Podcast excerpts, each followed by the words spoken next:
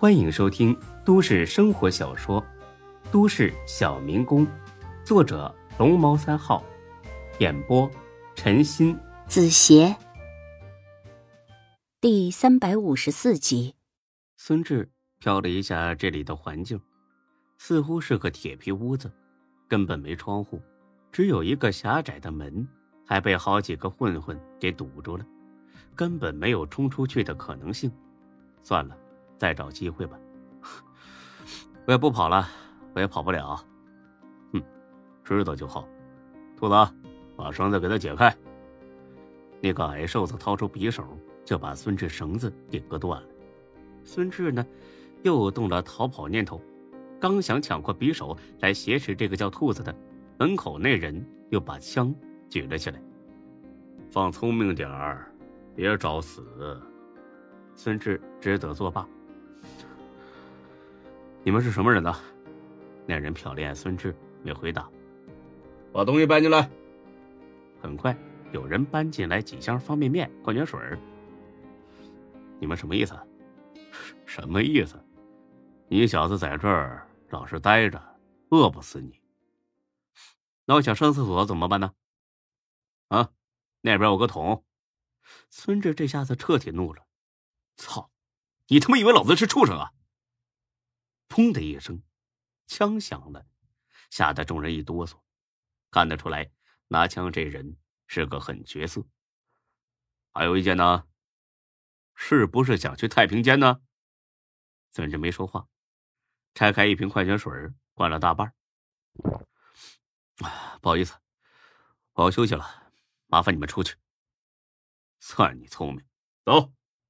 他们都出去了，传来了锁门声。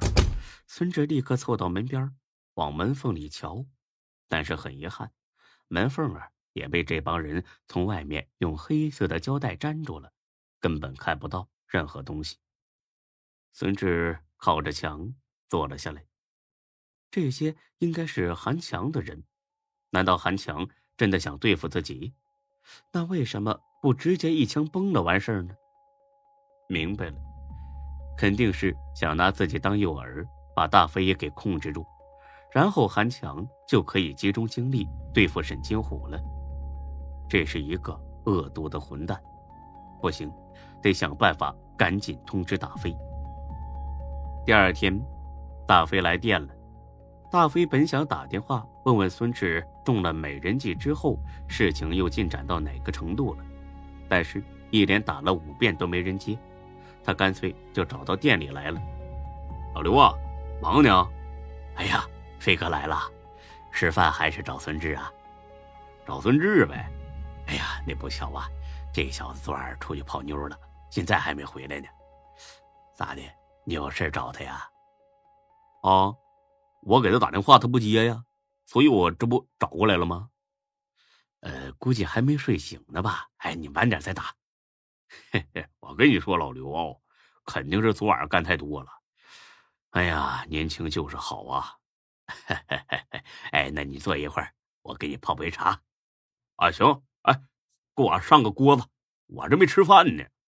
哎呀，你早说呀，马上就来啊！大飞找了个座位坐下，点上烟，刚抽了一口。一个乞丐模样的小孩推门走进店里，径直冲着大飞走了过来。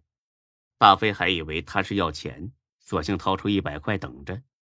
等这小孩走近，他把钱递了过去：“拿着买点吃的啊，别上网吧玩游戏去。”这小男孩呢，欢天喜地的把钱接走了，从口袋里掏出一个手机。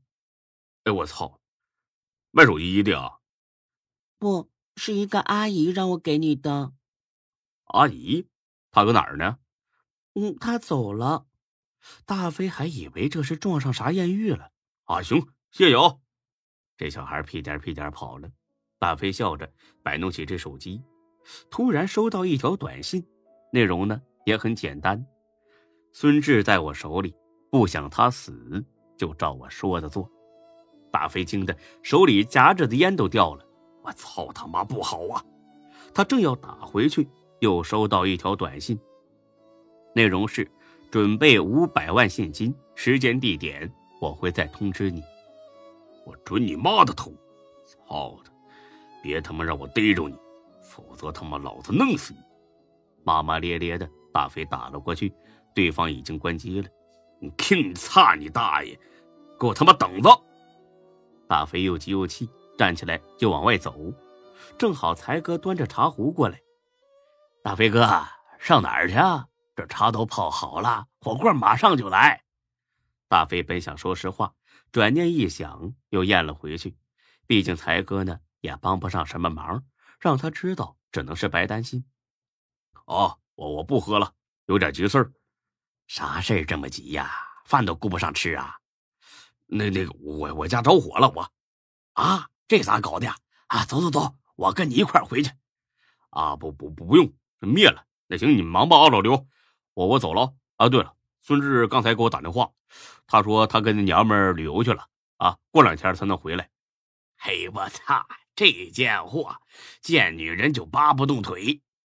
大飞呢，没有片刻逗留，开上车就往暖水湾走。他已经意识到。这不是普通的绑架，而是韩强在背后搞鬼，很可能现在自己也被他的小弟盯上了。大飞开得很快，但始终没有甩掉身后的一辆白色别克轿车。这车很旧，几乎要报废了，却没挂车牌一看就知道是冲着自己来的。还好大飞驾驶技术过硬，一路狂飙，总算是回到了暖水湾。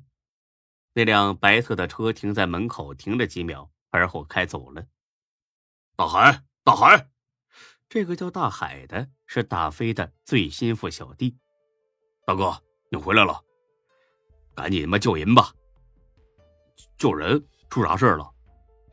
哎呀，出大事了呗！赶紧把兄弟们都招呼过来。哎，我这就过去。哎，等等等等，哎，算了，大哥，到底咋的了？别他妈问了！刚才门口停了一辆白色别克，你给我查一下监控，看看能不能瞅清楚这车里边人。我在办公室等你。哎，很快这大海到办公室来了。大哥，看不清楚，车膜太黑，看不到里边情况。妈的，我他妈就知道！大哥，到底咋的了？韩强这小子他妈动手了呗！啊，真的？当然呢，你瞅瞅，他把孙志都绑走了，刚才还他妈想绑我呢。要不是我开车快，我这会儿他妈也中招了。大海拿过手机看了一眼，破口大骂：“妈了个巴子！还想混你们了，大哥！